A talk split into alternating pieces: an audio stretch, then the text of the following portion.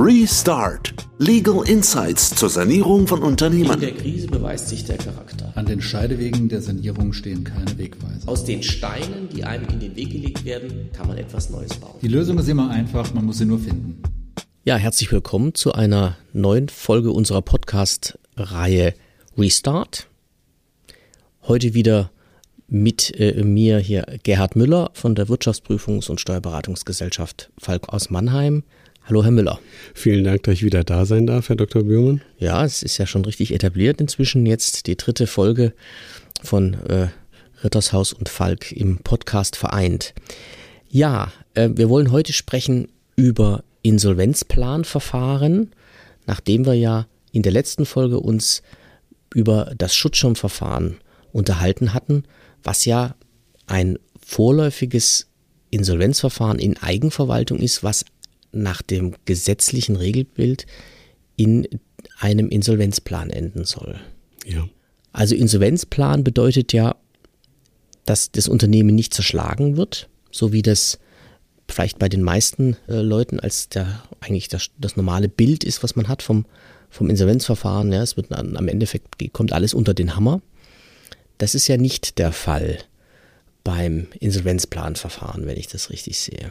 Üblicherweise ist es so, dass bei einem Insolvenzplanverfahren das Unternehmen oder mal technisch gesprochen der Rechtsträger, also in den meisten Fällen wahrscheinlich die GmbH, fortgeführt wird. Das heißt, das, was am Ende dann fortgeführt wird, hat noch die gleiche Handelsregisternummer 0815 wie vorher.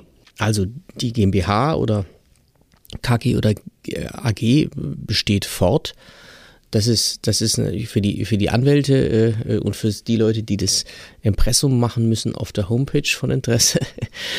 Aber es bedeutet natürlich auch, dass wir viele Vorteile haben, weil wir zum Beispiel Kundenverträge nicht neu, nicht neu machen müssen. Nicht? Es gibt Richtig. ja bestimmte Branchen, jetzt auch, auch zum Beispiel Brauereien oder andere äh, Getränkelieferverträge, alle lang oder, oder bei Unternehmen, äh, die langlaufende Pacht- und Mietverträge haben, die darauf angewiesen sind, dass die zu günstigen Konditionen lange weiterlaufen.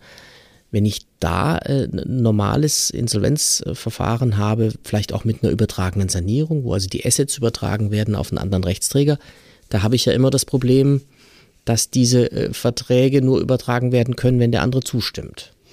Richtig. Ähm, kann dann auch besonders knifflig werden mit der Zustimmung, wenn beispielsweise das Unternehmen in Insolvenz dann eine öffentliche Ausschreibung gewonnen hat und äh, Auftragnehmer ist der, der öffentlichen Hand, dann wird es üblicherweise noch komplexer als sonst.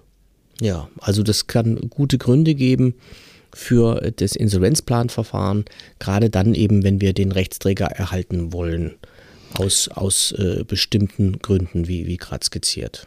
Oder ich bin ein Einzelhändler, habe viele Filialen über ganz Deutschland verteilt. Eigentlich ein klassischer Fall, der sich für einen Insolvenzplan eignet. Das heißt, ich habe Mietverträge mit äh, vielleicht Hunderten oder gar Tausenden äh, unterschiedlichen Vermietern und darunter sind auch welche mit Konditionen, die aus heutiger Sicht sehr attraktiv sind und die möchte ich nicht verlieren. Und dafür muss ich dann auch eben den Rechts, Rechtsträger erhalten. Denn ansonsten müsste ich neu verhandeln. Das, das, ist, das ist klar. Ich meine, der Kern des Insolvenzplanverfahrens ist ja, dass die Gläubiger in bestimmte Klassen oder auch Gruppen im Gesetz genannt eingeteilt werden und dass dann die jeweiligen Gläubigergruppen zustimmen müssen mit bestimmten Mehrheiten, die sich da aus dem Gesetz ergeben. Das ist ja auch der Vorteil, dass ich gar nicht alle an Bord haben muss, so wie das außergerichtlich jetzt der Fall wäre. Ne? Genau, denn, denn man kann sich natürlich die Frage stellen, warum muss ich denn überhaupt in ein Insolvenzverfahren? Kann ich nicht einfach mit meinen Gläubigern verhandeln und außergerichtlich einen, einen Lösungsweg, einen, einen Teilverzicht herbeiführen? Natürlich kann man das. Allerdings kann man außergerichtlich eben nicht sicherstellen, dass alle mitmachen, wenn die Mehrheit dafür ist. Ich muss mich mit jedem bilateral einigen. Wenn ich das nicht hinbekomme, dann habe ich eben welche, die mit denen ich keine Einigung herbeigeführt habe, ähm, wo die alten äh, Bedingungen weiter gelten. Und das wird üblicherweise denen nicht schmecken, die dann auf einen Teil verzichtet haben. Ja, es gibt ja seit dem Jahreswechsel noch ein neues Verfahren, wo wir auch mit solchen Akkordstörern umgehen können. Nicht? Das, der Restrukturierungsrahmen oder Restrukturierungsplan, ja eigentlich ganz ähnlich wie ein, wie ein Insolvenzplan, äh, nur klar, der große Unterschied ja ist, dass dieses Restrukturierungsverfahren nach dem Staruk kein Insolvenzverfahren ist, also vorgeschaltet ist und äh, dass sich auch gar nicht alle Gläubiger beteiligen muss. Bei unserem Insolvenzplanverfahren, was sich jetzt im Regelfall eben an so einen Schutzschirm anschließt, sind alle Gläubiger in Gruppen einzuteilen und zu beteiligen. Ja. Richtig. Ja. Keiner bleibt außen vor. Und wenn jemand der Meinung ist, dass er dagegen ist, er aber von der Mehrheit überstimmt wird, dann wird er trotzdem mitmachen dürfen. Die Frage, wie ist denn sichergestellt, dass die Gläubiger beim Insolvenzplanverfahren nicht schlechter stehen als bei äh, der Zerschlagung, die man ja so im Kopf hat eigentlich im Insolvenzverfahren als das Regelszenario? Ja, also das ist sichergestellt durch, durch eine Vorgabe des Gesetzes. Das Gesetz fordert nämlich, dass äh, eine Grundbedingung erfüllt sein muss, nämlich dass die Gläubiger besser stehen als im, im Vergleichsfall. Und ähm, das muss nachgewiesen werden im Insolvenzplan durch eine Vergleichsrechnung. Das heißt, ich muss die unterschiedlichen Szenarien aufzeigen und äh, muss ermitteln, was die Gläubiger dafür eine Quotenerwartung haben dürfen. Und ja, das, was bei Annahme des, des Plans rauskommt, muss per se zunächst mal besser sein. Gut, jetzt kann ich mir vorstellen, wenn ich einen Investor finde und der sagt, ja, ich bin bereit zu investieren, aber nur, wenn es bei dem Rechtsträger bleibt. Vielleicht, weil man zum Beispiel bestimmte Mietverträge mhm. fortführen will oder, oder äh, aus anderen Gründen den, unbedingt den Rechtsträger fortführen muss. Vielleicht auch, weil gewerbliche Schutzrechte da drin hängen und andere Dinge. Also wenn das, wenn das so wäre, dann kann ich mir vorstellen, dass das darstellbar ist. Nicht? Dann habe ich das Szenario der Zerschlagung auf der einen Seite, wo ja. ich ja nur die Mittel zur Verfügung habe, die jetzt im Unternehmen sind. Und in dem Fortführungsszenario habe ich ja dann nochmal die Geldspritze vom Investor und dann ist einfach so der Kuchen ein bisschen größer den ich verteilen kann. Äh, Gibt es denn Insolvenzpläne auch ohne einen solchen Investor oder wie, wie auch läuft so, das? Auch so etwas gibt es, aber auch für die gilt natürlich, dass nachgewiesen werden muss, dass die Gläubiger sich besser stellen durch Annahme des Insolvenzplans.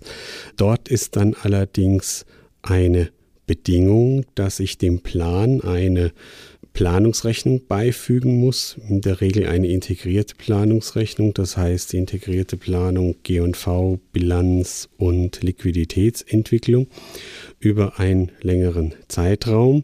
Und daraus ergibt sich dann, was an Überschüssen erwirtschaftet wird und was zur Verteilung an die Gläubiger zur Verfügung stehen kann. Solche Insolvenzpläne nennt man mittlerweile Earnout-Pläne, während man die Pläne, bei denen ein Investor einsteigt und dann meistens eine bestimmte Quote garantiert, die dann kurz nach Planannahme ausgezahlt wird. Die werden Cash-out-Pläne genannt. Ähm, bei so einem Earn-out-Plan verkaufe ich meinen Gläubigern ein Stück weit die Taube auf dem Dach. Ja, ich will jetzt nicht so weit gehen, dass, dass man dann versucht, äh, die Glauben zu machen, dass die Taube, die da sitzt, die Größe eines Truthahns hat. Aber natürlich ist es schon so, dass äh, man bei einem Earnout-Plan auch überlegen muss, kommt das denn alles wirklich so? Wie wahrscheinlich ist das, was da an Planung vorgelegt wird? Das heißt, die Quote, die mir dort in Aussicht gestellt wird, ist mit gewissen Risiken behaftet. Und das Ganze ist auch zeitlich begrenzt auf drei Jahre. Klar. Ja, das ist natürlich dann schon interessant, wenn dann den Gläubigern anstatt einer festen Quote sozusagen eine Hoffnung verkauft wird. Ein Stück weit, ja. Ja ich glaube, hier wie bei den anderen äh, Dingen, die wir gemeinsam besprochen haben, alles, was mit Zahlenwerk da zu tun hat, braucht man wieder gute Beratung. Das kann man nicht alleine so aufstellen. Da braucht man Leute, die sich da auskennen, die einen dabei unterstützen. Denn bei dem Insolvenzplanverfahren ist es natürlich auch so, dass derjenige, der die Planung vorlegt, na, dafür auch haftet dann ein Stück weit, dass das einigermaßen plausibel ist. Es muss daher nicht so kommen, äh, wie es geplant äh, war, äh, wie das ja allgemein bei den Unternehmen nicht immer der Fall ist, dass die Planung voll eintritt aber äh, vor allem bei den in der Schieflage befindlichen.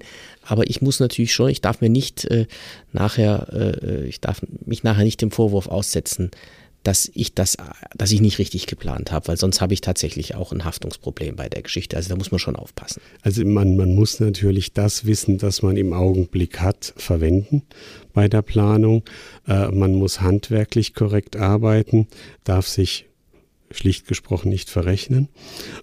Und ja, äh, dass die Zukunft dann, dann letztlich anders kommt als der Plan, das ist eine Selbstverständlichkeit. Ich habe noch nie erlebt, dass, dass eine, eine Planung durch die tatsächlichen Ereignisse dann auf den Punkt getroffen wird. Also wenn sowas passiert, dann hätte ich immer das Gefühl, dass die Planung nachträglich angepasst wurde.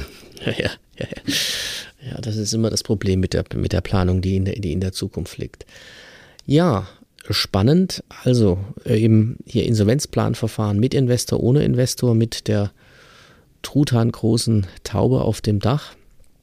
Ja, Insolvenzplanverfahren ist also etwas so ein bisschen wie Phönix aus der Asche.